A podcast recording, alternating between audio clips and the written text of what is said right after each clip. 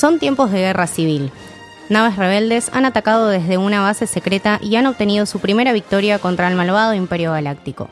Durante la batalla, espías rebeldes lograron robar los planos secretos del arma más extrema del Imperio, la Estrella de la Muerte, una estación espacial blindada con suficiente potencia para destruir un planeta entero.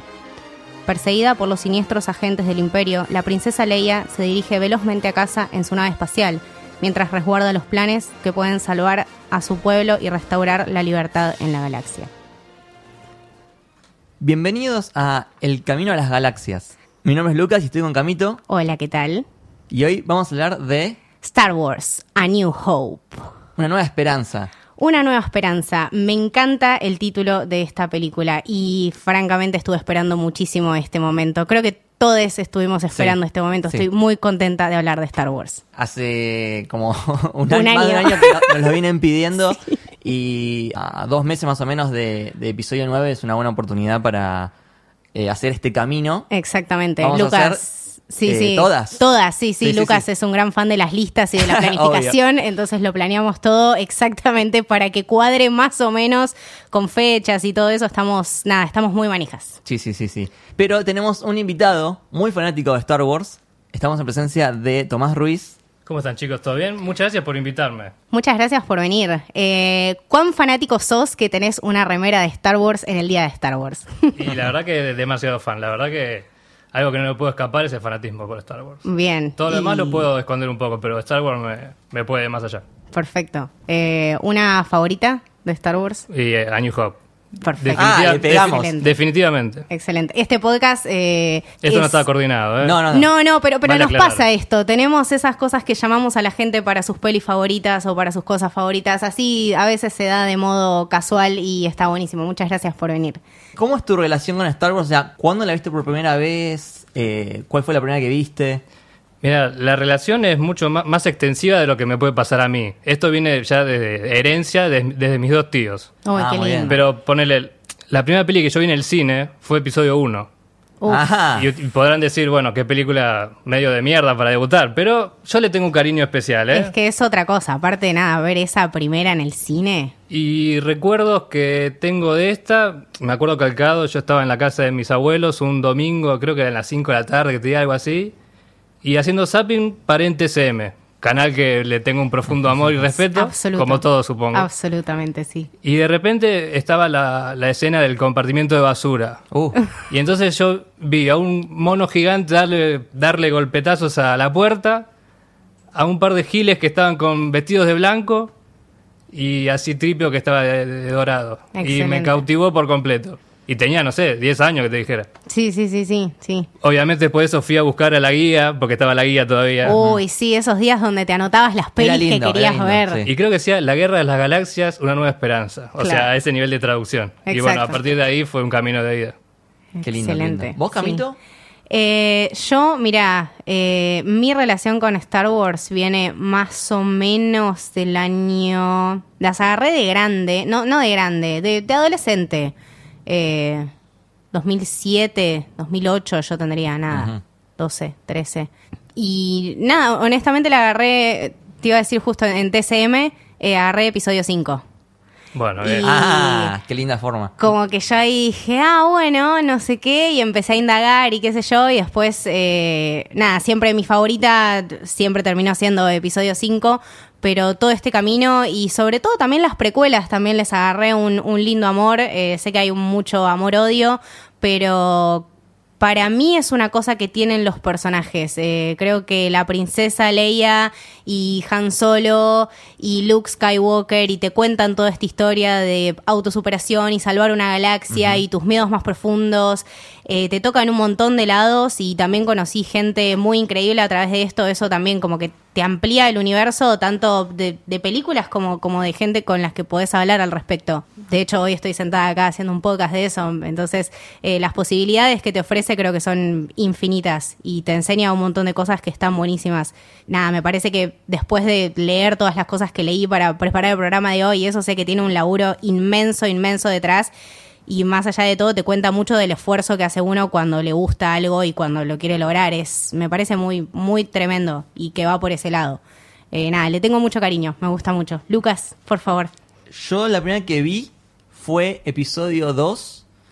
Uf, es bastante Ese sí es un arranque Qué garrón. Igual me pasa, eh, ojo, me pasa como ustedes que le tengo un cariño a, la- a las precuelas. Eh, o sea, sé que no son las mejores, pero es como una especie de cariño porque para mí tiene mucho que ver con eh, la trilogía que te toca a vos en tu generación. Bueno, ¿no? sí, Sí, por exacto. supuesto, Eh, claro. En la gente de los 80 es la primera Claro. y a mí me tocó las precuelas y qué sé yo, eh, cuando te toca presenciarlo en el cine o, o, o en la época en que salió, le tomas como un, un gustito extra. Y fue re particular porque me acuerdo que me habían llevado mis abuelos al cumpleaños de el tío Mario y la tía Niata, Excelente, les mandamos un Eh, saludo. todos viejos y yo. O sea, el Senado y Lucas. No, no, no, o sea, una olor a naftalina. No, Eh, no, no. Y claro, yo re chiquito, era re bardero, estaba inquieto.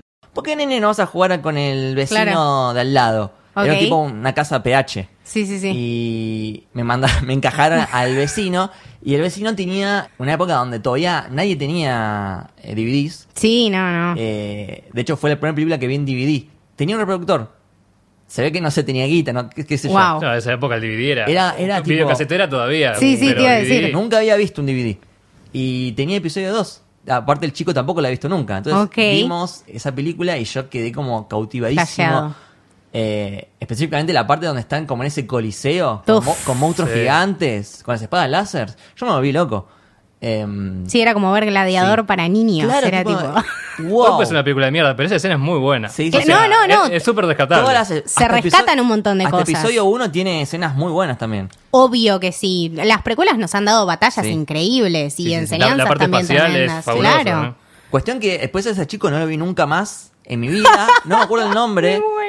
Pero me, me introdujo Pero a te Star introdujo Wars. a Star Wars, me parece Tipo- una, una historia increíble. Sí. Quizá era tipo un elemento de Star Wars para cruzarse en tu camino. Eh, es una serie y una saga bastante controversial, o sea, tiene un montón de cosas que la gente quiere, tiene un montón de cosas que la gente detesta. Y ahora se la están agarrando con esta nueva trilogía, eh, con, con estos nuevos personajes, con esta historia que se reinventa. No sé, a mí las cosas nuevas me parece que están buenísimas, qué sé yo. Sí, sí, concuerdo, ¿eh? Sí, yo estoy del lado de, de bancar lo nuevo también. Del lado del bien. Sí, obvio. Porque está eh, el lado oscuro, ¿no? Como que va def- Sí, sí, defenestrando antes que se estrenen y cuando se estrenan, ¿viste? Después tiran Claro, la piedra, pero pero, El famoso desaparece. fandom tóxico está. Sí, Sí. pero aparte son esa gente que yo asumo que si a su edad, o sea, si, si cuando ellos eran chicos se estrenaban este tipo de películas, también les hubiese gustado. Entonces, creo que como ponerse en ortiva y ponerse a cuestionar cosas que simplemente hay que dejarlas fluir y que aparte es una historia que se pensó justamente, empieza en el episodio 4, porque a partir de ahí el chabón eh, George Lucas tuvo un montón de cosas para explotar y un montón de personajes para desarrollar y un montón de historias para empezar y continuar o seguir o terminar, que eso también le abrió un montón el abanico de posibilidades. Entonces, nada, es un mundo súper completo y súper jugoso y que tiene un montón de cosas buenas que nos da. Me parece excelente las cosas que, que- que hicieron. Y bueno, y revolucionó la historia del cine. O sea, es realmente un hito en, en la cinematografía. Por supuesto, pero más que nada porque pensemos, no, Star Wars, eh, antes, bueno, no, no, no se conocía como episodio 4 ni nada de esto, era simplemente Star Wars. Eh, me acuerdo que leí el título de George Lucas, era The Adventures of Star Killer Episode 1 Star Wars, tipo que Luke Sí. Skywalker em, se iba a llamar Star Killer, Sí. era como... Entre otros tantos una- cambios que tuvo, ¿no? Sí, la bueno, producción, porque es, la, es una serie larguísima. Sí, no, nunca vamos a conocer la historia oficial de Star Wars. Creo que se la va a llevar George Lucas a su tumba y a partir de ahí, chao.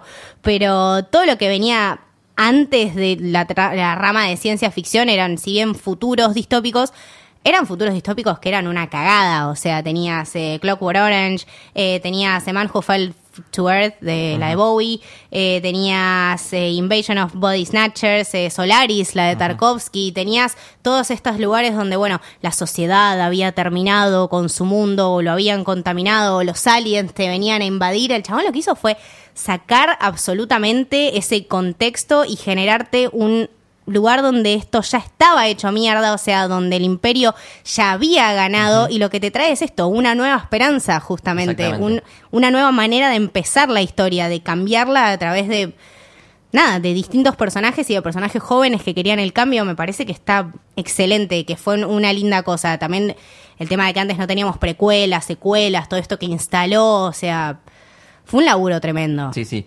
Y ahí ya hay un punto de debate que me gustaría que charlemos, porque eh, al menos yo no considero Star Wars como una película de ciencia ficción. O sea, si bien en sí sigue ciencia ficción, eh, es más como una space opera. Bueno, Eh, sí. Si vos Sí. tomás los elementos, sacá de que están en el espacio, pero si tomás eh, la figura del caballero y del mentor que hace como magia eh, y, y ejércitos y un imperio, eh, no es muy diferente a las historias clásicas de fantasía épica, tipo, no sé, El Señor de los Anillos. Bueno, sí, de, de- Eh. de alguna manera se inspiró también. Incluso casi parece como un western a veces, ¿no? Como estas cosas de los tiros y los malos y los buenos y tiene como distintos elementos del cine. Space Opera, por supuesto, estoy absolutamente de acuerdo. Pero siento que, que, que se dejó influenciar y que se dejó crear por un montón de cosas que vinieron antes y que el chabón tomó nada, las partes que le parecía y de ahí fue armando su historia con sus cosas. Podemos hablar, por ejemplo, de que se inspiró mucho en una película que se llama La Fortaleza Escondida, de Akira Kurosawa. Ah, del- la japonesa, sí. del Hay mucho, 52. hay mucho también los siete samuráis de También. Kurosawa. Claro. Sí, sí, sí. exactamente. Específicamente en esa película está como vista por dos testigos, que eran como dos campesinos, Sí. y de acá ellos son justamente... eh, Sí, Tripi y, y claro. Artu. Yo le digo Arturito, no sé ustedes cómo le Arturito. dicen. Arturito, O sea, le podemos decir Arturito. Exactamente, que son como unos vagos que andan por ahí y la historia es vista a través de ellos, en Claro. cierta forma, que son como lo- los que están en todas, en, en la preescuela, en, en todas. Entonces, eh, son como los testigos de toda esta historia y también sacan mucha influencia de Flash Gordon. Bueno, sí, de, de hecho en algún momento quiso meter mano George Lucas en Flash Gordon y como que le dijeron tipo, Sí, mm, no no, lo- sé, no lo sí. dejaron, pobrecito. No, no sé, Exactamente. man. Quiso comprar los derechos Claro. de Flash Gordon porque él era muy fanático, eh, no los consiguió y dijo, ah, ¿sabes qué? Bueno, voy a hacer mi propia Flash Gordon. Bueno, de hecho, el tema de, de los números de las series eh, lo saca de Flash Gordon, que era que se exhibía en cines como seriales. Claro. O sea, uno, dos, tres, y de ahí salen los números, ¿no? Sí, sí, sí, precuelas y, y secuelas. O sea, como incluso ese concepto lo, lo tomó y lo expandió, ¿no? Eh, aparte porque siempre estuvo rodeado de gente muy... Tenía un lindo grupo de amigos. Tenía, tenía un decir, lindo ¿no? grupo de amigos. Era Tenía amigo Brian de... de- Palma, Spielberg, eh, lo produjo Coppola en su momento. Eh, tenían esta cosa de, bueno, tratar de hacer algo nuevo. Creo que de hecho se habían mudado de California a no sé dónde, como que se querían alejar de todo ese glamour eh, y hacer de su manera algo distinto, que de hecho no lo pudo hacer hasta después de American Graffiti. Él había hecho eh, THX. THX, Ujú. 1138, ¿no? Exacto. 38, que en un momento lo mencionan. Eh, Han Solo dice Zelda. La Zelda, sí, sí, sí. 1138.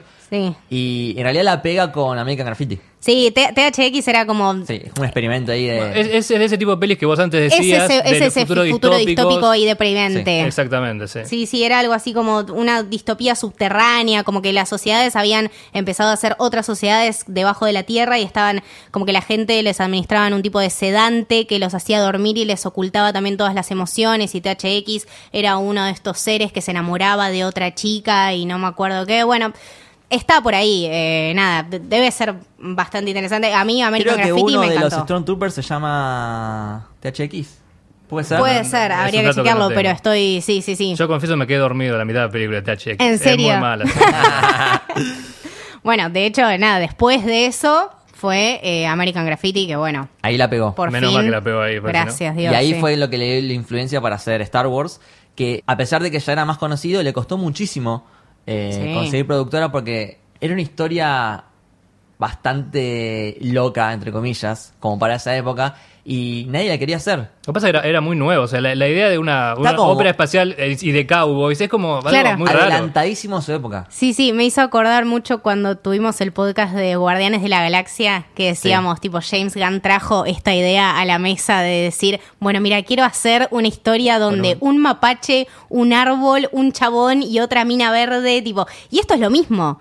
Es una princesa, un eh, eh, Un, chabón. un Wookiee, un Claro. robot, un, un- un maloso. y que a la vez estén contra el imperio galáctico que es el tipo, es el padre de ellos, pero ellos no, lo tipo, ¡ah! Es una locura. Bueno, Guardianes saca muchísima influencia. de- Definitivamente, sí, sí, sí, de sí. Star Wars.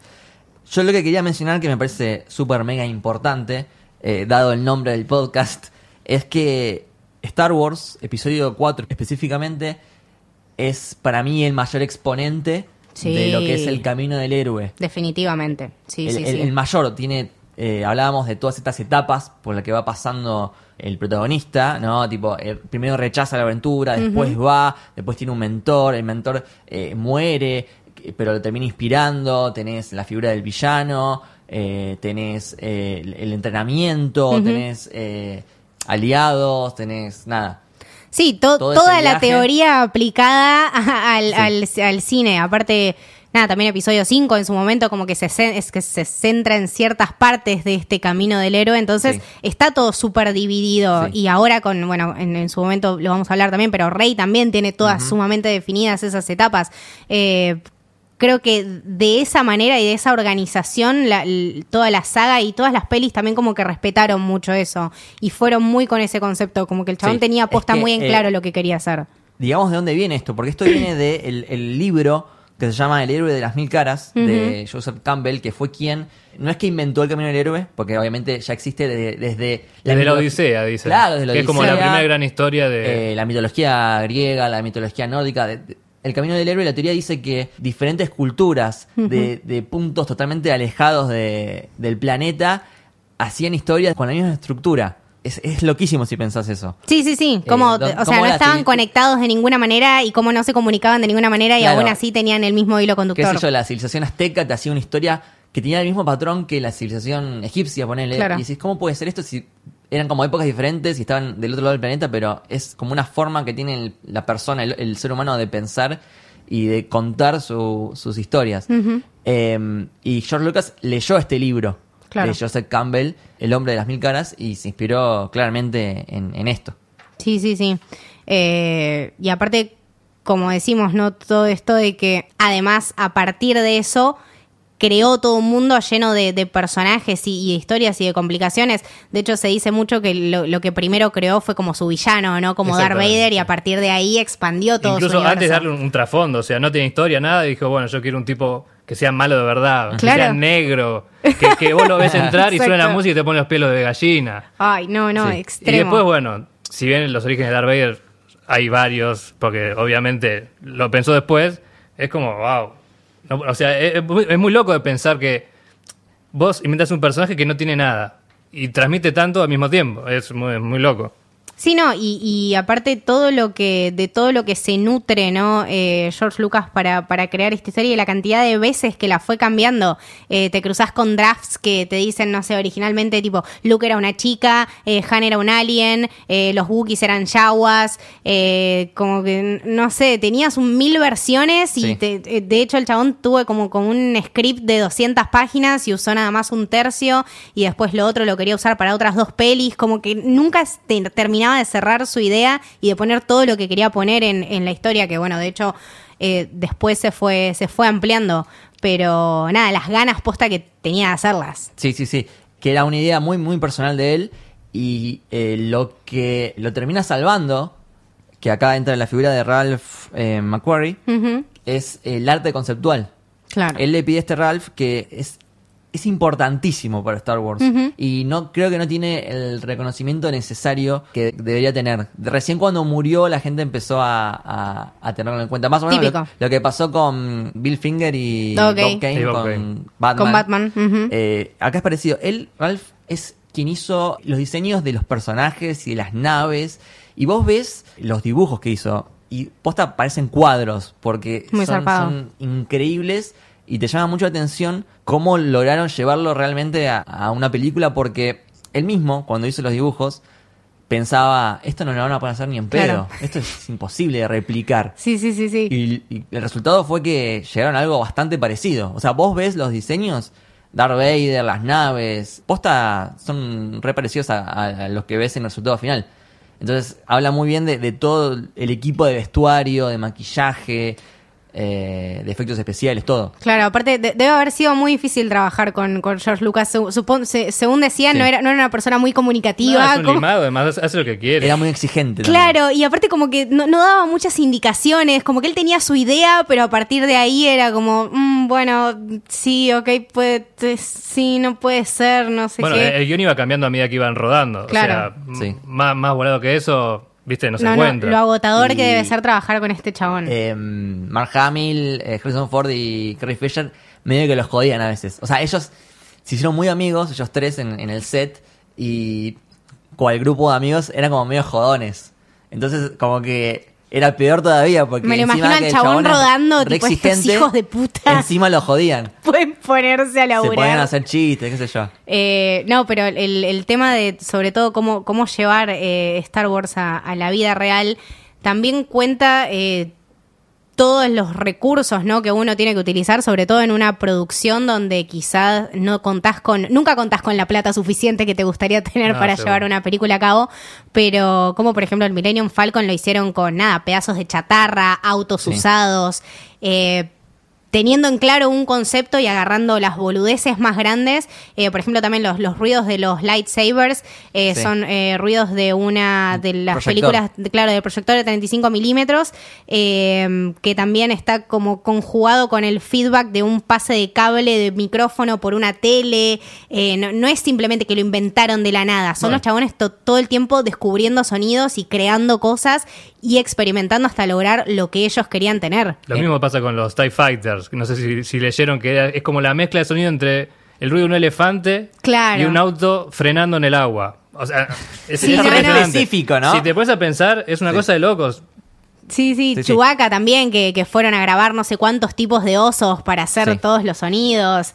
Eh, nada, un- una infinidad de cosas y aparte la cantidad de personajes y de porquerías Sí. que te podías llegar a encontrar. O sea, tenemos enciclopedias de personajes de Star Wars, tenemos, nada, eh, cantidades de armas, eh, armas basadas, por ejemplo, las de los Stormtroopers, me acuerdo, en, en armas alemanas, también Sí. eso dice bastante, Eh, pero cómo todo puede ser reinventado y todo puede ser llevado con la imaginación a, a ese mundo que este chabón Es que quería. si te pones a pensar eh, el, el mundo que creó ya con la primera, ya con episodio 4, creó un mundo totalmente rico y, y vasto y lleno de, de elementos increíbles. Todos los modelos de, de naves que hay ya en, en una película sola, modelos de Stormtroopers también. El párrafo este inicial que al principio eran como seis párrafos. Sí, Cuando también. George Lucas lo había escrito, Brian De Palma lo agarró y le dijo, bueno, man, para un poquito, yo si querés te ayudo a resumir esto. Sí. Y se puso Brian de, Brian De Palma a escribirlo con él, como que el chabón te quería contar toda la historia ya de una. Eh, lo que me resultó muy gracioso que también eh, estuve mirando fue que durante la producción George Lucas decía que esta era más o menos una Disney movie, ¿no? Como una peli Disney que tenía todos los elementos y después, bueno, la vemos ahora que está en Disney, Claro. entonces es... ¿En qué te has nada, convertido Star Wars? Mal. es tipo, de cierta manera, un visionario. Sí. Y eh, volviendo un poquito más a lo del tema de los sonidos, estuvo esta persona que es Ben Burt, Ujú. que estuvo un año haciendo este catálogo de, de sonidos. Excelente. eh, y ganó el Oscar por eso.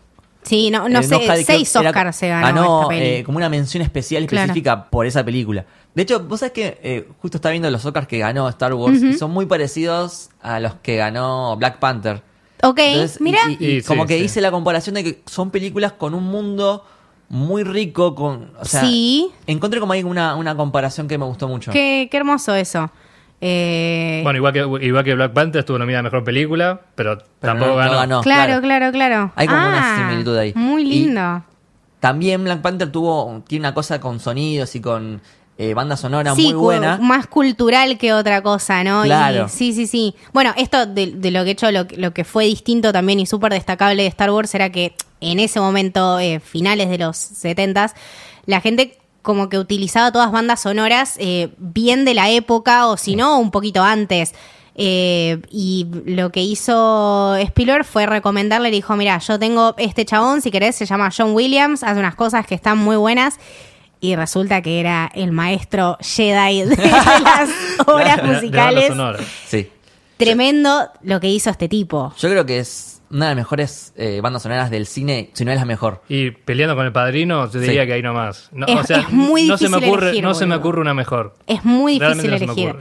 Aparte, eh, súper bizarra, ¿no? Esta, me, me imagino... Porque usó, usó la, la Orquesta Sinfónica de Londres. Claro, exactamente. Pero eh, aparte, esta amistad entre, entre George Lucas y, y Steven Spielberg, como que me los imagino tipo tirando ideas. De hecho, eh, cuando, cuando estrenaron la película George Lucas y Spielberg, tipo, ni estaban en el estreno. No, porque George Lucas tenía tan poca fe en esa película que ni fue el estreno. Dijo, ni nos vimos, nos Y vamos a Hawái, Hay un man. dato que me encanta, que es mi favorito, que mm, George Lucas le decía a Spielberg que estabas por sacar, eh, creo Close que- Encounters. Encuentros cercanos. Ujú.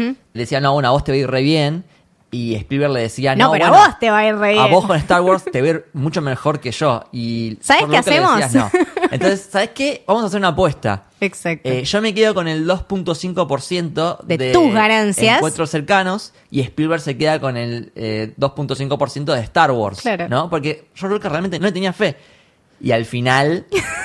¿Para qué apostaste eso, claro, George? Hoy, hoy en día, Spielberg sigue ganando. sí, sí, sí, sigue recibiendo esas eh, ganancias. Plata por Star Wars, episodio Increíble. 4. Simplemente por una apuesta. Y se estima que ganó eh, 40 millones de dólares por esa apuesta. Excelente. Así que chicos, apuesten todo el tiempo. Apuesten y apuesten al merchandising, porque lo que hizo George Sí, Lucas, esa jugarreta de merchandising, el chabón le dijeron, bueno, ¿sabes qué? Tengo 130 millones de dólares de presupuesto, de los cuales vos vas a cobrar, no sé, 10. No, ¿sabes qué? Dame 7 y el resto me lo das en merchandising. Ah, este tipo es un pelotudo. Pero ¿qué pasó? La peli salió en mayo y les rompió tanto el orto a todos en taquilla que la gente se volvió loca. De hecho, está en la, en la serie esa de Toys Us, Sí, ¿no? eso es lo que te iba a decir. Hay un capítulo que es recomendadísimo sobre Star Wars y toda la odisea que tuvieron que hacer para hacer esos juguetes. Porque, No, no, era tipo. eh, no llegaban. Kenner no llegaban. Toys se volvió. O sea, la fábrica colapsó absolutamente, la gente se cansó de hacer órdenes y lo que tenían eran como esta campaña de empty boxes, o sea, cajas vacías que tenían vouchers adentro y para Navidad te llegaba la caja con el voucher que decía, mira, tu juguete va a estar listo para marzo del 78. la concha de tu madre, me lo compré en diciembre. Estalló, fue una cosa que nunca antes se había visto y que a partir de ahí, bueno, los eh, de- derechos del merchandising fueron tipo directo al Es contrato. que revolucionó eh, también todo el mundo del marketing y el merchandising. Sí, de bueno, Star Wars. marketing, todo tiene que ver con el, el primer gran blockbuster, ¿no? O el segundo después de Claro. Tiburón. Fue la película que más eh, taquilla hizo por muchos años, creo que hasta... Hasta el 82 hasta con ET. Ujú. Claro, pero... eso Se iban ya te hizo un rotando, montón. ¿no? Los éxitos. Bueno, sí. Bien. Ay, qué grupo de amigos. Qué excelente tener esos amigos, man. ¿Quién pudiera? Nada, sinceramente no... no... ten- tenemos demasiados datos y demasiadas cosas que decir. Eh, deberíamos pasar directamente a la película, me Sí, sí, parece. sí, yo creo que sí. ¿Dónde empezamos? Empezamos con. Bueno, en realidad están en el medio del quilombo. Porque está Leia mandando el mensaje en la nave rebelde. Después, como buena aventura del camino del héroe, le llega casi por casualidad la aventura a Luke. Claro, exactamente. Eh, o sea, realmente todo esto es porque el, el padre compró un, un robot y El él. tío, el tío el Owen. tío compró un robot y casi como de casualidad, arreglándolo, se le dispara el, el coso de, holo- de hologramas y ve este mensaje y va en búsqueda de, de Ben Kenobi. Y también, Sí. de, también de casualidad, o sea, si Tripio no se llevó al otro robotito, el que no es R2. Claro. El rojito, que se llama R- R4, me sí, parece. Explotó. Sí. Que explotó. O sea, es todo medio de casualidad lo que le pasa a Luke. Eh, Y a lo largo de toda la saga me atrevería a decir que también todo medio que porque se va llevando solo. Es tipo Harry Potteresco, ¿no? Como Sí. tipo todo por casualidad nuevo, por- lo va lo, llevando. lo relaciona también medio con El Señor de los Anillos, ¿no? Tipo, tenemos Claro, exactamente. este, este pibe Frodo que es un pibe normal que, nada, termina siendo como el, el elegido para solucionar todo y de vuelta con Y por Luke. una cuestión de herencia, además, ¿no? Claro. Que, acá, que acá también se da el tema de los legados, de la herencia, Sí. está siempre presente. Claro, sí, eh, de hecho, bueno, la, la, la primera, la primera parte que es, bueno, todo eh, Leia huyendo de, de Darth Vader y los Stormtroopers, que también tenemos una, una intro súper rara y como que no Sí. entendés nada, o sea, tenés ese párrafo súper largo y a partir de ahí te saltan tipo una explosión de troopers y robots caminando y Leia ahí escondiéndose como que mucho no sabes quién es está el chabón que la quiere agarrar y que es más malo que la mierda y Luke ahí como diciendo viste mi vida es una porquería estoy acá de granjero con mi tío Owen y Aunt Beru Es el famoso, el primer, la primera etapa del Camino del Héroe, el Claro. primer paso es el status quo, ¿no? Es tipo este personaje que quiere salir, quiere Ver el mundo. Claro, viajar o tener una aventura y, y no puede. Hasta que pasa algo que, que rompe ese, ese estado. Pero eh, antes de eso quería ir a la escena de mm, que están caminando por el desierto y hay un como un, un esqueleto de un dinosaurio sí que ese esqueleto es el mismo que habían usado en una película anterior de Disney que se llamaba eh, Se perdió mi dinosaurio, algo así. Y después quedó Como el 20 esqueleto años, ahí en el desierto, no se lo llevaron. Y cuando volvieron, para creo que episodio 2, al mismo Todavía lugar donde había filmado, estaba todavía el dinosaurio ahí. Zarpado. No, no, no. Igual fue re complicado, bueno, toda esa escena que aparecen los, ya, los yaguas, ¿se llaman? Sí, los Los yaguas. yaguas y, y está Ben Kenobi.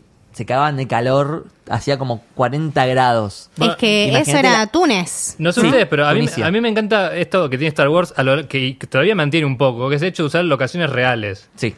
Porque hoy por hoy, Marvel no sé si va a ir a Túnez, a un desierto, a hacerte una película. Claro, entera. son, claro, es, es tipo, o, o esta escena específica, ¿no? Exacto. Tenemos la pantalla verde y tenemos un montón de cosas o y sea, efectos. es, es todo el tiempo, viste, un set creado específicamente para esa escena. Y a mí lo de Túnez me, me- me fascina. Es más, siguen todavía las locaciones ahí. Sí, los, sí, los sí. departamentitos, esos globitos donde viven. Ay, sí, no, eh, bueno, todo lo que es eh, la selva también, que era mm, acá en... En México, ¿no? Sí. Lo que es eh, Yavin, ¿no? O Alderano. Claro, exactamente. En Nueva Zelanda también, en el episodio 2 creo que es. Sí, sí, sí, pero son todas nada, locaciones que, Sí. que, que se pueden ver y que en realidad nada, la gente tuvo que ir y tuvo que filmar ahí. Eh, me los imagino, qué sé yo, creando ese universo, moviendo todas esas bestias en el medio del desierto. Todo muy artesanal, los trajes, todo. eh, los, Ni hablar de la presentación, ¿no? Que eran estas plaquetas que se iban, las iban filmando desde arriba, despacito. Tremendo, Sí, sí, sí. excelente, excelente. eh, estos eh, animales que eran como unas especies de mamuts, ¿los ubicás? Eran elefantes. Eran elefantes. Eran elefantes con un traje arriba. Y se les recomplicó porque el Maltrato elefante, animal. eh, sí, cagadísimo de calor. Estuvo mal con ese elefante. 40 grados y se, como que se sacaba el traje, entonces les recostó filmar eso. Pobrecito. Y también imagínate eh, el que estaba en eh, 3CPO o, o todo lo que No. tenían trajes. El, ay, el, el enanito de, de R2D2. Sí, Baker, eh, no me acuerdo el nombre. Sí. Pero Baker. que em, se lo olvidaban a veces. Se lo A ver, olvidaban, sí, cuando tipo había lunch breaks, no, na- nadie tenía en cuenta que había Ey, una persona dentro de del droide. Tenía una vocecita tipo, "Oh, no se olviden de mí. Sí, sí, sí. Eh, y después, bueno, que se encuentra con este. Nada, est- estos droides y Sí. después. R2 como que se pira, ¿no? Dice, no, pero yo soy de Obi-Wan Kenobi y yo tengo Se este mensaje mierda. para mandarle y pi, pi, pi, pi, pi, pi, pi, y se va. ¿Cómo no querer a esos droides? Qué hermosa Encima es amistad. al toque, porque vos lo ves y no te dan. no- o sea, no das dos pesos por ellos dos. Incluso el diseño es como. Están así nomás, ¿viste? Tienen los cables en el medio de la panza y se ven todo. Lo, lo que me encanta es que se pelean todo el tiempo. Es como un matrimonio, ¿no? Pero Claro. llevan realidad, 20 en años realidad, casados. eh, se quieren un montón. O Sí. sea, eh, cuando llegan en momentos límites, eh, 3CPO salva a, a R2D2 y viceversa. Es como que eh, es, es muy lindo todo eso. Sí, sí. Y después, eh, nada, como lo, lo van a buscar a R2. Eh, sí, y. Luke y le vienen C-3PO. los, los- Claro, le vienen los. Lo- Los moradores. Los- Los, los moradores de las moradores. arenas. Sí, los moradores, sí. Sí, que son como una especie de traficantes de droides, De- digamos, sí, de- algo de- así. De, chatarra. algo así. Exactamente.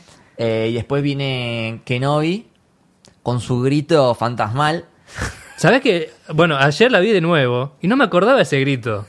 Es que es. O sea, es muy malo se- el grito, es se muy lo malo, en cambiaron en la nueva edición. Recordemos, esto es una buena aclaración, lame. que hay muchas ediciones de la película. Hay una en Claro. 97, una 2004, 2000...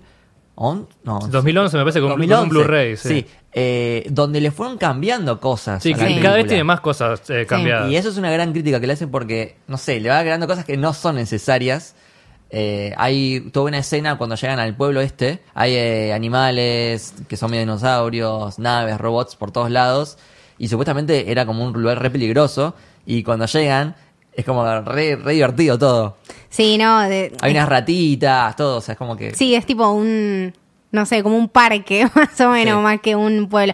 No, y aparte está después, bueno, todo, todo el tema de ya vamos a llegar de, de Han Solo Shot First, tipo, todas Ah, estas bueno. cosas. Como que uno nunca termina de saber la verdadera versión. O sea, e- ese es el problema, que si vos querés ver ahora Star Wars, siempre vas a encontrar la última. claro. No, e- es muy difícil encontrar el original hoy en día. Sí, Sí, la, sí. la que no tiene cambios es dificilísimo de encontrar. Eh, y ahí, bueno, ahí está lo que decías vos, en la escena que está mm, Han Solo con eh, Grido, se llama. En realidad, originalmente... Han Solo Han le disparaba. sí, Ah, el, tipo- el disparo de Grido fue, fue puesto después. Claro, se lo Sí. pusieron como para que no quede tan hijo Como de que puta no era tan Han malo, Solo. sí. Claro, porque hay un tema de, de los eh, ratings, ¿no? De, de cómo calificás la película eh, PG, G, de R, todas esas calificaciones, y se ve que como, bueno, Han Solo disparándole ya a alguien de una, como que más o menos te lo calificaba no PG, sino G, como que lo tenían que ver los niños con sus padres. Eh, entonces, de esta manera, y también como para crearle un lindo arco al personaje, para decir, bueno, no, Han Solo no es tan malo, eh, supuestamente hicieron que después Grido disparara primero, pero todos sabemos Sí. que Han Solo le metió ese balazo primero. Igual, fíjate, tendría más sentido para el arco de Han Por si, él hubiese matado directamente a Sí, Grido. sí, sí, sí. Por supuesto. Pero nada, queríamos, queríamos como limpiar un poquito el, el personaje de Han Solo, qué sé yo. Bueno, toda esa escena del bar a mí me encanta. La Eh, eh, cantina la- es una de mis partes favoritas, La definitivamente. música- No, la, la música es impresionante. eh, estos chavales tocando la trompeta. Eh, la cantidad de, de- de- de especies, ¿no? de De, especies, de razas. de- que eso, están- eso. O sea, no, no- vos no, no ves uno igual al otro. Claro. Y el único humano que hay es el que sirve ahí los tragos, que también es medio raro. Sí, sí, sí, como que eh, encima como que ni querían a los droides, decían, no, acá no servimos a los de su O clase, sea, qué tiene yo. un calamar con un culo en la cabeza tocando la Claro. flauta, ¿viste? No entran los, no entran pero los pero bueno, a ellos no.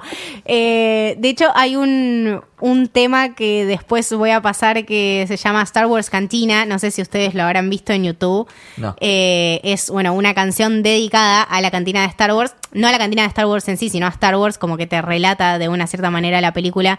Y es muy gracioso y tiene... eh, como base, digamos, los ritmos que se encuentran en la cantina, que son más o menos como de los 40, 50, Sí, esas un melodías. blues un poco, Claro, un poco novedoso. medio raro. exactamente. Te- te- yo tengo una remera con estos caras de culo, eh, está muy buena. Por favor. Eh, no, es, esa es una de mis escenas favoritas. Y mm, nada, porque aparte ahí vemos de alguna manera también el primer brazo cortado de todo Sí. Star Wars. Una larga tradición es de verdad. brazos y manos cortadas. Que encima lo corta Kenobi, todo mal. O sea, sé que era un punto en el que, bueno, cortar o ser cortado, pero me pareció un poco extremo también para el personaje, como, epa. Eh, a mí me llamó la atención la sangre. Porque si vos te fijas en, en las precuelas, medio cuando cortaban extremidades. Eh, Como que cicatriza el toque. cicatriza Claro. al toque, Porque si te como pones a que- pensar, o sea, es láser. yo, es láser exactamente, yo hice la misma, llegué a la y misma se cauteriza la herida en el mismo momento en que la cortás por ser por ser láser y acá no acá es como que Todo mal. Sí, Eh, en- todo. Claro, entre eso y tipo los esqueletos de Uncle Owen y Aunt Peru, Uh, eso es Los tipo, esqueletos. todo mal. La vi ayer y no me acordaba de eso y dije siempre fue así Es tan súper crudo? fuerte. De eso. hecho, es una, sí, sigue siendo una de las partes más fuertes de la película, Wow. como que... Lo que no es fuerte es la reacción de Luke, ¿no? Porque se va, mirá, lo, lo prendió Ah, fuego. re frío. Chao, nos vamos. Bueno, Ven, yo vamos, ven. con vos. yo creo que Mark Hamill tuvo un gran eh, evolución Mark Hamill de niño, Es de, como de que- pendejo en Star Wars, es una cosa que me encanta, lo amo absolutamente. No lo amo tanto como a Harrison Ford, pero es una cosa que Mark Hamill pequeño me llena el alma. Es, es ese joven aventurero y todo curioso y, y el próximo Jedi que va a salvar el Sí. universo. No, lo pero va, va mejorando en, en actuación Ex- Exacto, No, por eso. En la primera Es em, será muy lindo todo, pero para atrás. Pero medio, porque- medio Jon Snow digamos Bueno, Claro. pero ustedes son malos y no le dan tiempo. No, pero Es- lo recreemos a Mark Hamill, es un tipazo. Eh, justo que me- se me pasó por la cabeza una escena que me encanta, que es cuando está viendo el, el Ah, el Con los dos atardecer soles. con los dos con soles. los dos soles y la música, los colores de esa escena Sí. me parecen totalmente preciosos. Bueno, Sí, si, sí, si bien esta, esta peli en particular no tiene una fotografía que vos decís wow, tiene como muchos planos que son Nos dio unos memorables. planos icónicos. Sí, sí, o sea, sí. ese de él mirando los dos, los dos soles de espalda es fantástico. Sí. Yo lo he tenido de fondo de pantalla. ¿no? Sí, sí, es para fondo de pantalla. Eh, se van con Han Solo en el halcón milenario y tienen ya el, el primer eh, salto de hiperespacio, ¿no? Claro, Han Sí. Solo antes había tenido, bueno, toda esta conversación con Grido. ¿Sabían que Grido habla quechua? Sí, Hoy lo leí. quechua. Me No lo- parece no lo podía- no lo podía increíble. Y los, los moradores de. ¿Cómo era? De las arenas. De las arenas hablan Zulu. Claro. Que es el mismo idioma. Acelerado era de- claro, tipo... es- el Zulu es el que usaron eh, para Wakanda. Claro. Para Black Panther. Entonces ahí hay otra conexión. ¡Wow! Mira, te conectamos Star Wars y Sí. Black Panther. Y bueno, ahí estaba. Alderán estaba destruido. Y Alderán tuvimos un problema. Pasaron porque, cosas. porque pasaron cosas, literalmente pasaron cosas. Sí. Eh, Leia se recomió el cuento, o sea, está bien que no les dijo dónde realmente estaba la base rebelde, pero te hicieron concha tu planeta. Sí. Y no dudaron un minuto, porque ahí, aparte de, de Vader, está el otro Tarkin. gran señorón Tarkin. Hijo de mil putas, boludo. Ese Tarkin, Gran Moff Tarkin, era. la atmósfera como para decir, o- o como- o podría ser o gobernadores o eh, oficiales militares, tipo súper importantes. Eh, claro, Tarkin le dijo, decime dónde está la base rebelde. Bueno, Dartuin, creo que Sí, era. o Mantuín, una cosa así. Y dice, bueno, está bien. No, bueno, pero no destruyas mi planeta. No, bueno, por ese me queda muy lejos. Lo voy a destruir igual. ¡Pum! Toma. Bueno. Y qué manera de hacerlo mierda, ¿no? Gracias, hijo de puta. Qué malo, boludo. De hecho, eh, ot- otra de las cosas que me fascinan de, de la mente de George Lucas y de su imaginación y su inspiración, eh, Tarkin eran, eh, o Tarkins eran conocidos como los reyes de Roma antes de la República. Eran, eran llamados, tipo, hubo todo un tema de, bueno de reyes Sí, Tarkins. eso se repite a lo largo de todas las pelis. Hay como pe- pequeñas cosas que tienen significados especiales. Como Claro. Vader, que significa padre en holandés, me Claro, parece. exactamente. Y Palpatine también, que era el Palatine Hill, que era un lugar súper importante en Roma de, de, bueno, Mirá imperios no- no y cosas. ¿eh? Sí, sí, sí. Muy buena. Eh, no, tiene, tiene estas cosas que vos decís, tipo, wow, man, qué cabeza. Y ahí.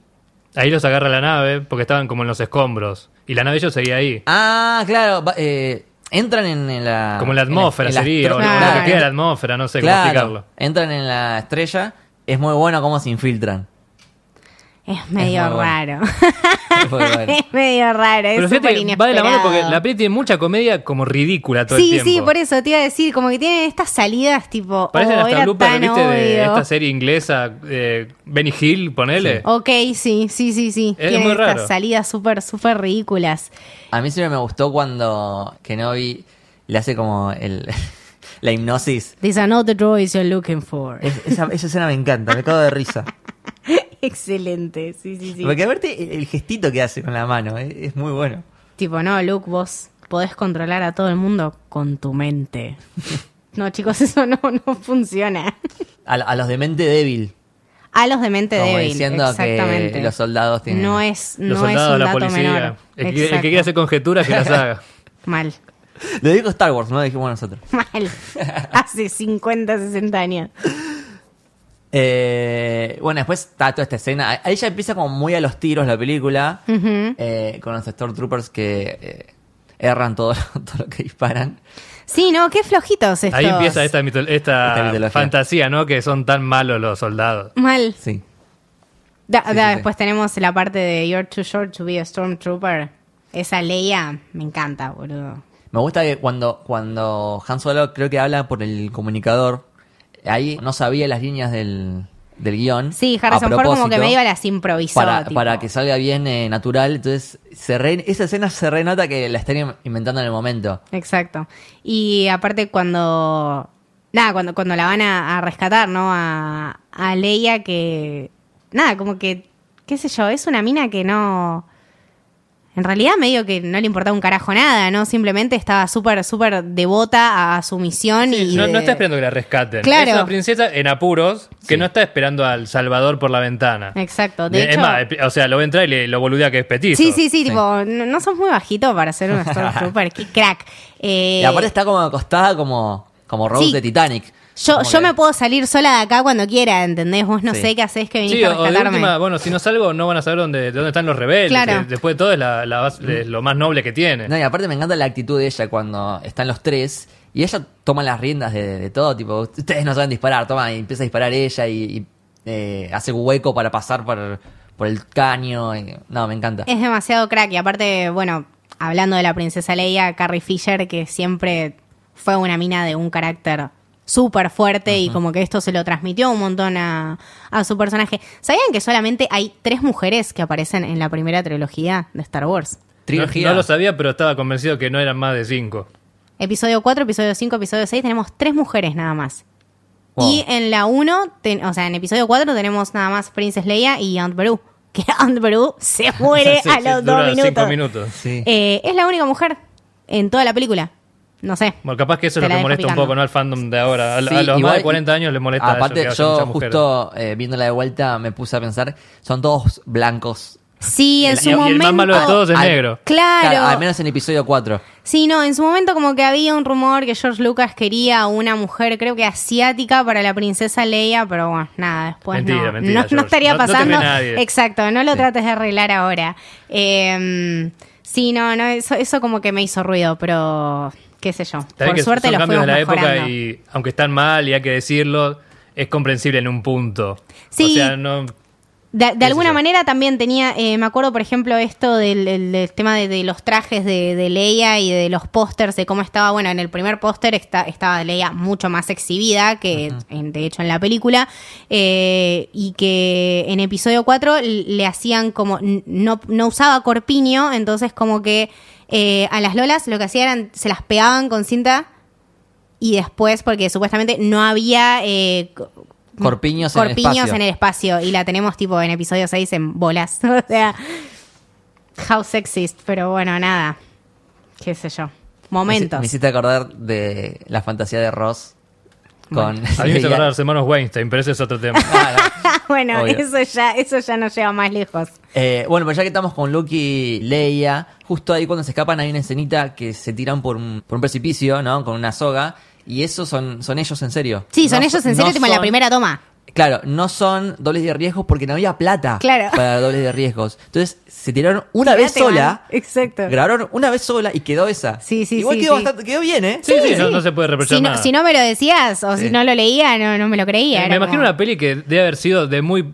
O sea, de muchas únicas tomas. Claro. No Sí. me imagino muchas escenas repetidas. Bueno, Pensá la... en, en- en los, en las naves que tenías que explotarlas. Claro. Para hacer ese modelo, que eran bastante grandes encima, te llevaba bastante trabajo y Sí, tenías o sea, que si la explotás una vez, explotala Tipo, bien, bueno, hijo de puta, porque me no llevó quede nada. 17 Queda. horas hacer Queda. esto. Eh, la primera escena, que es todo los blasters y los Stormtroopers, fue tipo, la filmaron onda dos veces con seis cámaras distintas y hay un montón de escenas que están eh, como puestas de, de la misma manera pero al revés Como entonces como, sí, como espejadas, espejada claro. o, Entonces, o- como o que hecho eh, vos- como inversa, tipo claro, boomerang. Vos, vos no te das cuenta, pero sí, eran seis cámaras, dos tomas y ya está, eso Sí. es todo. Eh, eso también habla mucho de, de los recursos, ¿no? Y Sí, de sí, cómo, sí. bueno, posta, te tenía que poner las pilas. Destacamos el laburazo que hicieron los efectos especiales, que de hecho ganó un Oscar también. Exacto. Eh, los destacaron bien destacados. Por, por, por todos e- esos modelos de naves, la verdad que son increíbles. Sí, sí, sí. Son Es que parece mentira. Y a mí siempre me gusta rememorar un poco que esto fue hace cuarenta y pico de años. Claro. Y no, no era fácil hacer efectos especiales. O sea, está bien, si bien está remasterizado y todo, lo- los, rayitos, los, los sables. Era un laburo muy bueno, y muy grosso y muy difícil también. Sí, aparte llevó muchísimo tiempo. O sea, la película creo que se tenía que estrenar, no sé, en diciembre del 80, del 76 y se postergó hasta mayo del, del 77, justamente por esto, porque llevó mucho Es que en tiempo realidad más de lo sí, planeado. Para, para George Lucas fue bastante estresante todo. O sea, fue una producción con bastantes inconvenientes. El desierto con los 40 grados, que no llegaban con los tiempos. Eh, Sí, reescribirla a sí. medida que lo vas haciendo también, como arreglártelas con las que tenés, cosas que se te Sí. rompen, cosas que no pasan, cosas que pasan que no tienen que pasar. Eh, nada, yo, yo creo que el reconocimiento también va mucho más por ese lado. Y volviendo un poco a, a Leia y a Han y a este momento donde se encuentran todos ahí en, en la Estrella de la Muerte y este momento tremendo donde eh, Obi-Wan se sacrifica, Se podríamos decirlo así. Sí. Eh, es Se el único... en, to- en toalla. Se convierte, se evapora, ¿no? Como Sí. que después cuando pasa con, con Luke mucho más adelante en las nuevas, ya lo vemos como un poco más etéreo, viste, como todo un poco más un ritual, pero acá era simplemente... Sí, incluso con, con Yoda en episodio 6. Claro, Que como que también. se desvanece de a poquito, pero bueno, el otro de un plano a otro ya no está más y Pero ese es el único momento en toda la trilogía 4, 5, 6 donde los personajes principales están todos juntos. Es Pero vos sabés que. un solo ah, segundo. Un dato interesante es que eh, Leia, en realidad, estaba bastante conectada con, con Kenobi. Ella lo que buscaba era que llegue ese Claro. mensaje a Kenobi. Y nunca lo- Y nunca se, hablaron. llegan a ver Claro. en la película. Nunca se cruzan. nunca interactúan. En- decís. en- de hecho, en toda la trilogía, eh, el único momento donde hay interacción, ponele, es cuando ella nace en episodio 3. Claro. eh, que está Iwan McGregor.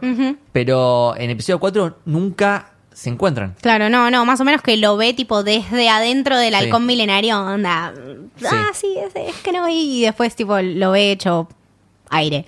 Eh, pero nada, como ese, ese es el único momento donde todos estos personajes, bueno, están juntos y, y se encuentran y después, nada, a la mierda el Millennium Falcon, ya está, nos fuimos. Sí, sí, sí, sí.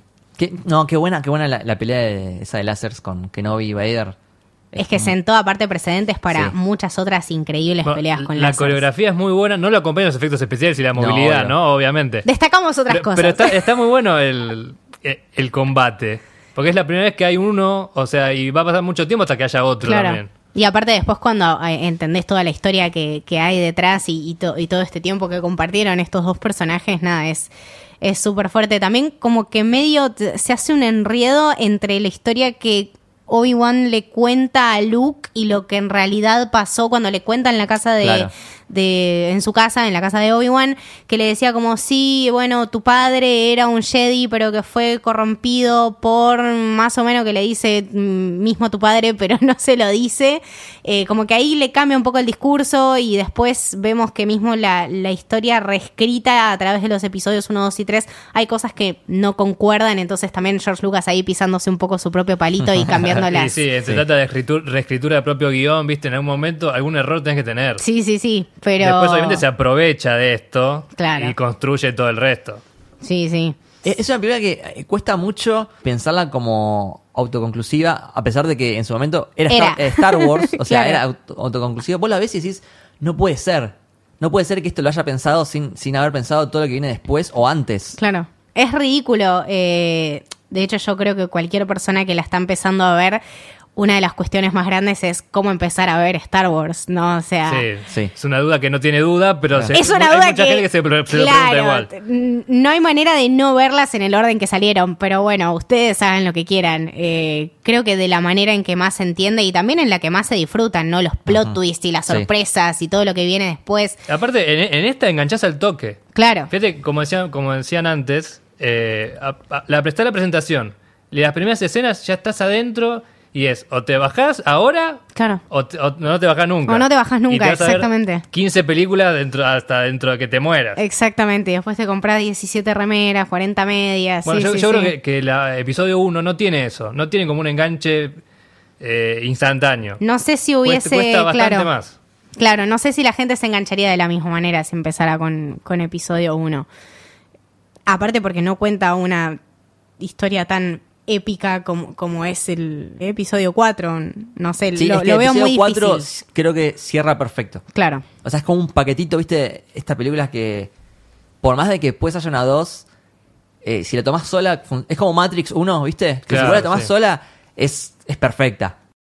Em, y después, eh, bueno, se escapan, se van a la base de rebelde y después hacen todo este plan para destruir la estrella de la muerte eh, usando el, el túnel este, el punto débil, digamos. Qué hijo de puta el ingeniero, ¿no? Que diseñó la estrella de la muerte. Que Hay que matarlo, ¿no? Un O sea- lugarcito para que. No, si disparan ahí, si tiran algo ahí, bueno, capaz que vuela toda la Capaz mierda. que se Sí. hace mierda, Bueno, pero es la historia que se, se- se cuenta en Rogue One. Claro, Claro. pero hasta, hasta de eso sacaron cosas, ¿entendés? Después tienen una película, que aparte Rogue One me parece una película de la concha de la lora, me parece increíble.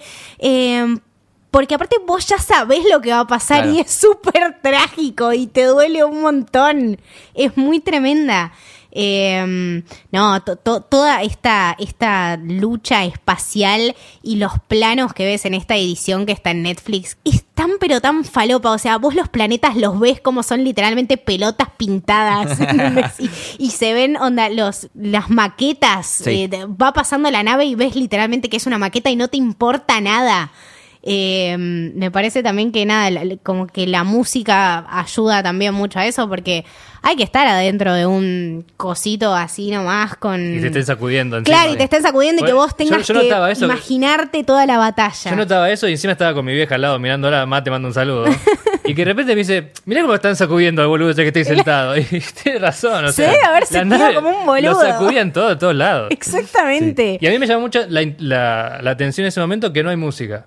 Es cuando, No. cuando va Luke solo, no hay música. Exacto. Y hoy por hoy sería un, un arma para musicalizar eso impresionante, como la gran escena de la película. Sí, sí, sí, sí. Pero nada, to- todo se logra a través de, de bueno, de- del desarrollo del personaje y, y de llegar a este punto donde, no sé, nunca, nunca pensé que Luke era un gran piloto y Posta era un gran piloto. Y después, Sí. bueno, también tenés el antecedente de que su padre era un gran piloto, entre comillas.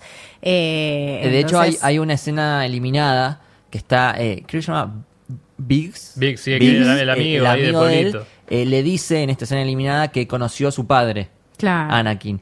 Y lo irónico es que Biggs muere porque lo mata. eh, Darth Vader. Darth claro. Vader. Excelente, boludo. Así que, Mal. nada. Uf, traicionado por el hombre que me dio la Lo que siempre, lo que siempre me causó gracia fue eh, las, las pantallitas que vos decís, bueno, est- esta gente domina el, el viaje de hiperespacio, pero las pantallitas son, líneas. Tipo, me encanta, es, es un concepto que adoro. Es lo que había, man, es la plata que había. ¿Qué pasa? Me encanta. Pero lo mantienen. O sea, en, en las películas más nuevas de Star Wars no es que eh, son mejores. No, Siguen no, siendo no. así.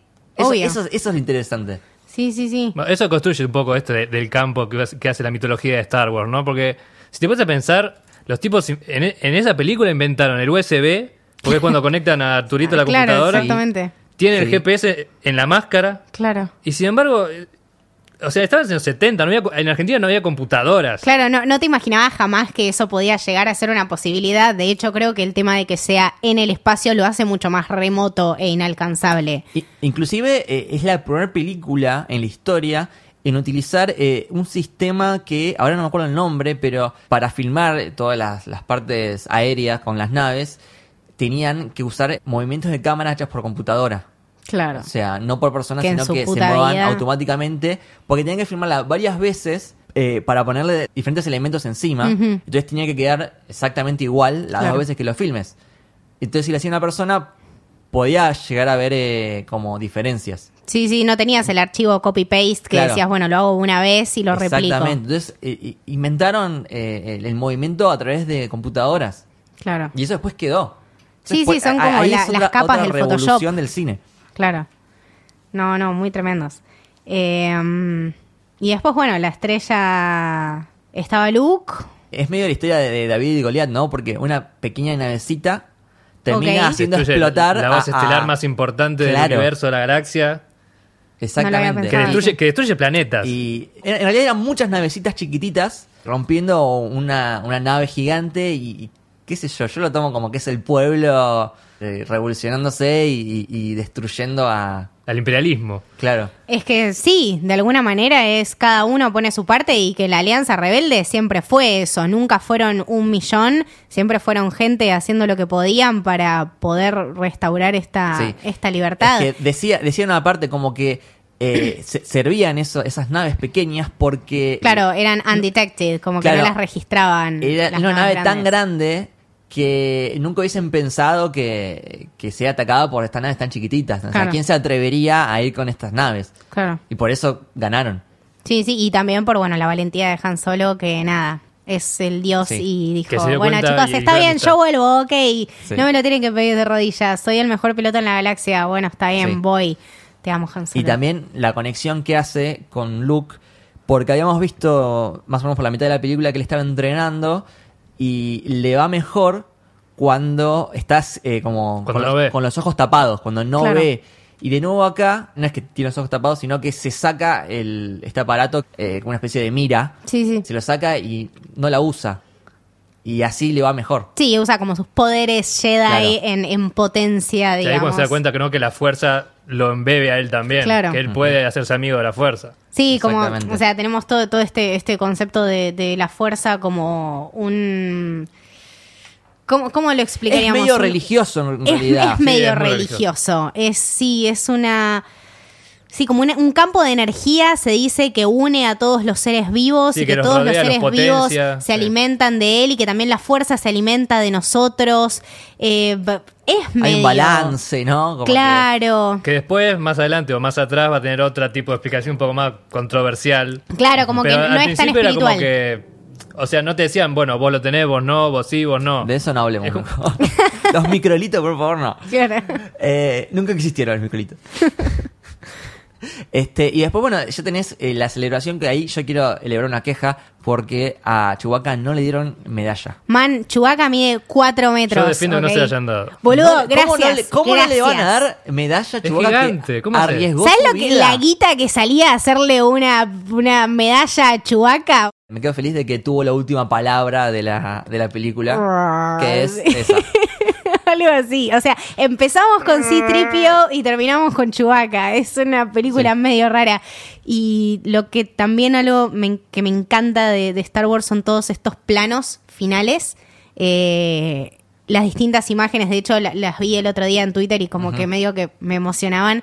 Eh, esta en particular de todos súper contentos ahí con Leia y con sus medallas, eh, habiendo solucionado un problema y nada, Han Solo también diciendo, bueno, como que se lo veía tan contento, ¿no? Tipo de ser parte de algo y de haber encontrado su lugar de alguna manera, como que to- todo estaba bien y, y como decíamos antes, podría haber sido perfectamente una película autoconclusiva, gracias a Dios no lo fue. ¿Se imagina si Em, hubiese sido autoconclusiva? Las cosas que no hubiesen Qué, existido. qué Claro. pérdida de dinero, por Pero, Dios. más, allá, más allá de la plata y todo, o sea. Culturalmente, ¿no? Como... Porque no- Mal. nosotros lo hemos visto más o menos a la misma edad, a los 15 años. Sí, sí, sí, Y ya, ya sabíamos conceptos que estaban desparramados por todos lados de Star Wars. claro. No hubiésemos tenido nada de eso. El yo soy tu padre. Se dio, se, se dio en la segunda, ni siquiera fue la primera. Claro. Que Claro. la fuerza te acompañe. O Bueno. sea, Sí. todas estas cosas. Quedaron en la cultura pop. Sí, sí, sí. Y si vos te das cuenta y te, y te pones a pensar, están en todos lados. En to- o sea, vos llegas a ver por primera vez episodio 4 y ya sabes un montón de cosas Claro. que ni te imaginas que van a pasar. Claro, claro, claro. Como que, sí, es verdad, no, creo que si una persona la agarra ahora ya se sabe todo lo del uso de tu padre, lo de, no sé, de- bueno, no quiero spoiler por si alguien no lo vio, pero el del uso de tu padre lo sabemos todos. Eh, Por eso hay que evangelizar, ver primero la 4. Claro, exactamente. Por favor, vean primero la 4, Sí, no sí, vean sí. episodio 1 primero, porque si no, no van a entender absolutamente Sí, nada. pero es, es verdad lo que decís. Como que uno, antes de verla por primera vez, ya más o menos sabe qué va a pasar por, Claro. por, por todo lo que ya está en la, en la cultura pop. Y en- aparte- En, el, en el- Y el imaginario colectivo está eso. en todos, todos lados. Sí, sí. A mí me pasó, es un ejemplo muy, muy remoto y nada que ver, pero con el Mago de Oz me pasó hace poco verla y ya saber todo lo que va a pasar. Claro. Y nunca la había visto. Claro, sí, sí, sí. Sí, ah, bueno, sí, o sea, sí, es tan, es tan popular y, y tan cercana, ¿no? Porque aparte eh, es una franquicia que, nada, se explotó muchísimo. Tenemos cómics, Sí. tenemos libros, eh, tenemos eh, ediciones, ondas shakespearianas, no sé si las Sí. han visto, sí. de Star Wars, que me parecen tremendas. Es quien instaura en el cine esto de, de el universo compartido y, y las, sagas. Claro, chupala MCU, tipo Es Star Wars. MCU y- Es que no hubiese existido. MCU Claro. es- existe por Star Wars. Por eso, por eso. ¿no? Yo siempre digo, el MCU es hijo de Star Wars. Sí, O sea, definitivamente. eh, eh, para nuestra generación es, es el MCU, pero para la generación de los 80 era Star Wars. Claro.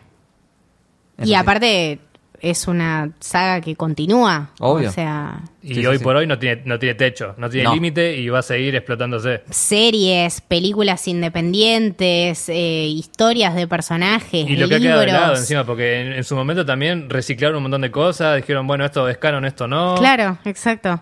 Sí, se dieron la libertad de hacer cómics. eh, tenés la cantidad de historias y de personajes y, Sí, y bueno, de... juguetes, am- de Nada, juegos tenés de el mesa. parque de Disney, o sea, sin ir más lejos. Sí. Eh, es realmente un universo gigante, gigante. Y Sí. creo que se lo merece todo, porque yo creo que George Lucas nos ha dado todo. Todo, todo lo que tenía para dar, el todo. señor lo dio. Sí. Eh, y creo que sus millones se los ganó y me parece una de las cosas más justas, de una de las en el causas rancho más tomando justas. sol pensando en esto. Me parece perfecto. Es tipo Tony Stark que se llevó no sé cuánto, Robert Downey Jr. que se llevó no sé cuánta guita por Tony Stark. Me parece perfecto, man. Nos Claro. dio su vida, ¿entendés? Ya fue.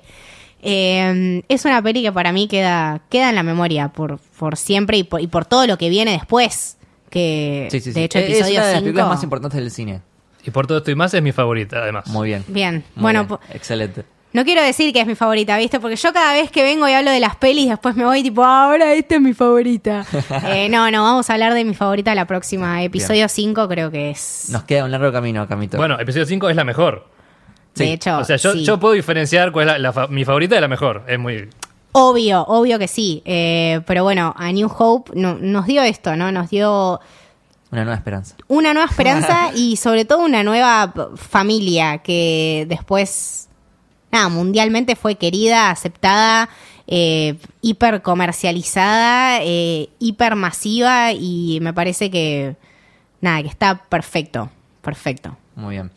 Bueno, eh, Tom, muchísimas gracias por haber venido. A ustedes por invitarme, la verdad que la pasé muy bien y es un honor haber estado acá. Muchas gracias. Eh, pasanos tus redes, así te seguimos. Mira, en Twitter estoy como Tomás Agustín R. En Instagram, eh, Tomás Ruiz 403, porque todos los otros estaban ocupados. Bien, perfecto. Y en Letterboxd como Tomek Ruiz. No sé si tienen Letterboxd, pero Sí, sí, sí. únanse. ¿Sabes que soy, soy una persona como medio mayor? No tengo Ya te vamos a hacer Letterboxd. No tengo Letterboxd. Pero es, un viaje de ida, papelón. es como Star Wars. Vos te metés ahí, reseñás una película y listo.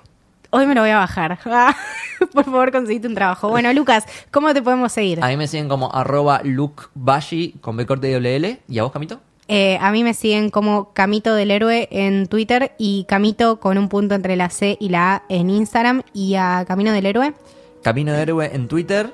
y Camino del Héroe en Instagram.